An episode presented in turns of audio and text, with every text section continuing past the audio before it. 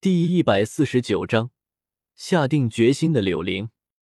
呃，有些尴尬的抬起脑袋，一张冷峻帅气中带着些许漠视的脸映入女子视线，一双平淡、古波不惊的眼睛与女子那带着尴尬和柔和的眼睛相互对视。这这人好帅气。虽说小医仙并不是以貌取人的人，而且也对男性没有太大的追求欲望。可是面前这个男的真的好帅，很有男子气概，是他这辈子遇到的最帅的一个，比叶时秋那不讲义气的娘炮好多了。嗯，女子是这么想的。你摸够了吗？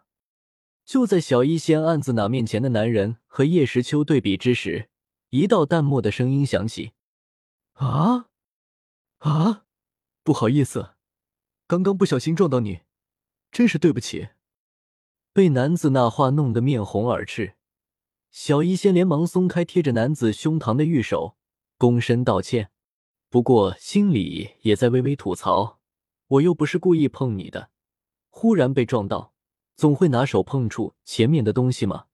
谁知道你衣服不穿好，一个大男人还露胸。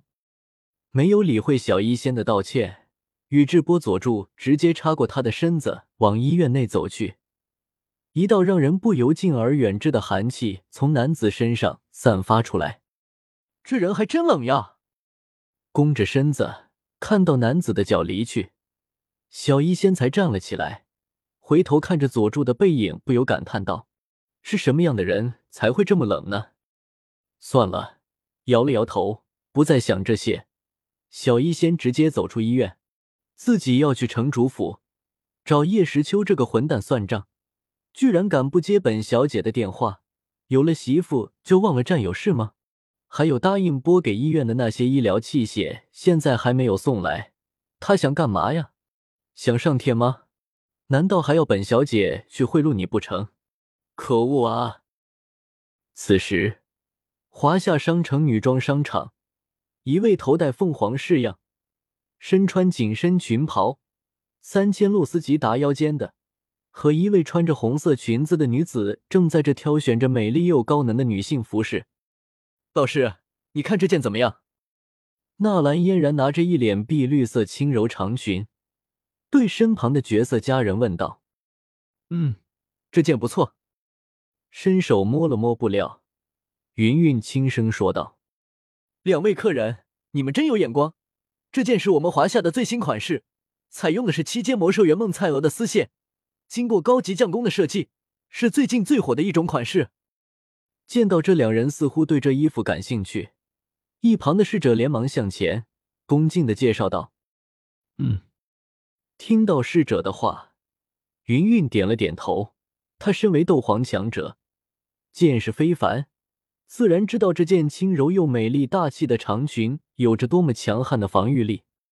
而在云云、纳兰嫣然两人自顾自的选着衣服的时候，不远处的柳玲则是看着那两人，一脸郁闷，唉声叹气。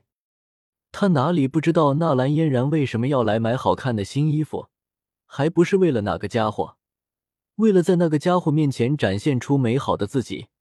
唉，想到这一路走来，纳兰嫣然对自己的无视，对那个露胸男子的百般呵护。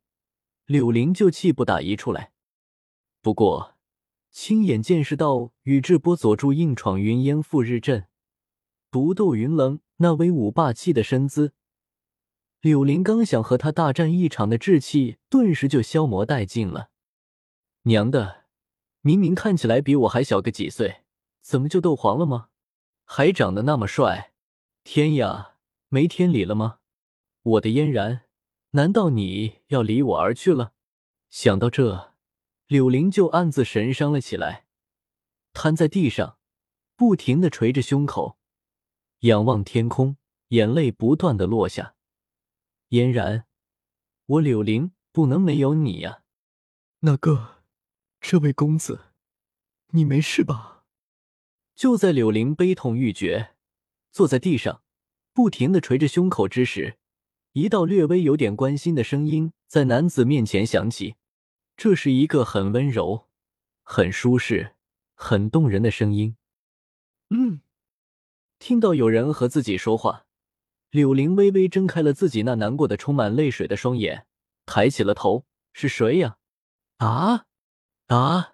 这看到站在自己身前，微微弓着身子看向自己的人，一时间，柳玲顿时停下了哭泣，呆木若鸡，整个人都懵逼了，呐呐的说不出话来。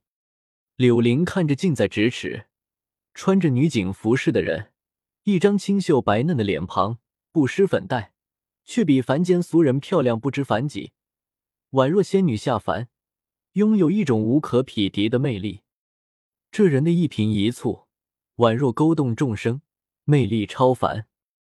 你，你是？看着面前堪称绝色的人，柳玲娜娜的问道：“我叫林平之，公子你没事吧？”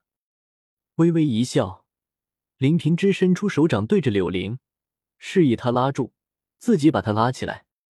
啊，哦。谢谢。看着对方递过来的手掌，柳玲愣了愣，随即看向林平之那微笑的面容，脸不由有些发红，呆呆的握住林平之的手，站了起来。而当碰触到林平之的手掌时，柳林的心猛地震动了起来，灵魂蓦然一颤，那是一双玉枝般白嫩的双手，丝滑吹弹可破。怎么，怎么会这么滑？好想继续摸，可是柳林还是一个很有风范的男子。虽然林平之的玉手给了他很大的爽感，但他还是起身后艰难的松开了，没有给对方带来一丝不适。公子，我刚刚看你坐在这，一副痛苦的表情，是不是哪里受了伤？要不要去医院看看？我帮你打救护电话。出身名门、家教良好的林平之好心的问道。你我再度听到林平之关心的话语，柳林那原本就摇摇摆摆的心，此时彻底靠向了林平之的一边。他仔细的打量着林平之的每一个部位，美丽的容颜和纳兰嫣然不分伯仲，皮肤如雪，嗯，与纳兰嫣然不分上下，身材高挑，大长腿，嗯，这点强过纳兰嫣然。屁股挺挺的，还很翘，超过纳兰嫣然，就是胸比她小了点，不过人家更加温柔呀。这，难道这才是自己命中的真爱？难道是老天爷看我追求纳兰嫣然无望，所以派你来到我的身边，陪伴我共度一生？这么想着，柳玲望着林平之的双目更是充满红光。连自己一向爱着的纳兰嫣然也被他直呼的全名而不自知。你看到这人居然四处看着自己的各个部位，林平之不由皱了皱眉头。这人脑子有问题吗？小姐，抬起头来，用那充满爱意的眼睛注视着面前的家人。柳玲觉得自己死而复生了。或许之前追求纳兰嫣然就是一个错误，或者是老天爷对自己的一个磨练。天将降大任于斯人也，必先苦其心志。现在我苦完了，所以该收取果实了。此刻，柳玲觉得，为了林平之，自己就算是赴汤蹈火也在所不惜。至于那什么纳兰嫣然，算了，就当是一场梦，哪凉快哪待着去吧。小爷不伺候了。林平之察觉到柳玲目光有异，有些奇怪，对方是不是脑子受创了？随后愕然的看向对方，却见此刻柳玲对着自己，一脸诸葛模样，痴迷异常。瞬间，林平之反应过来了，感觉心里顿时一寒。我把你当朋友，你却想日我。这一刻。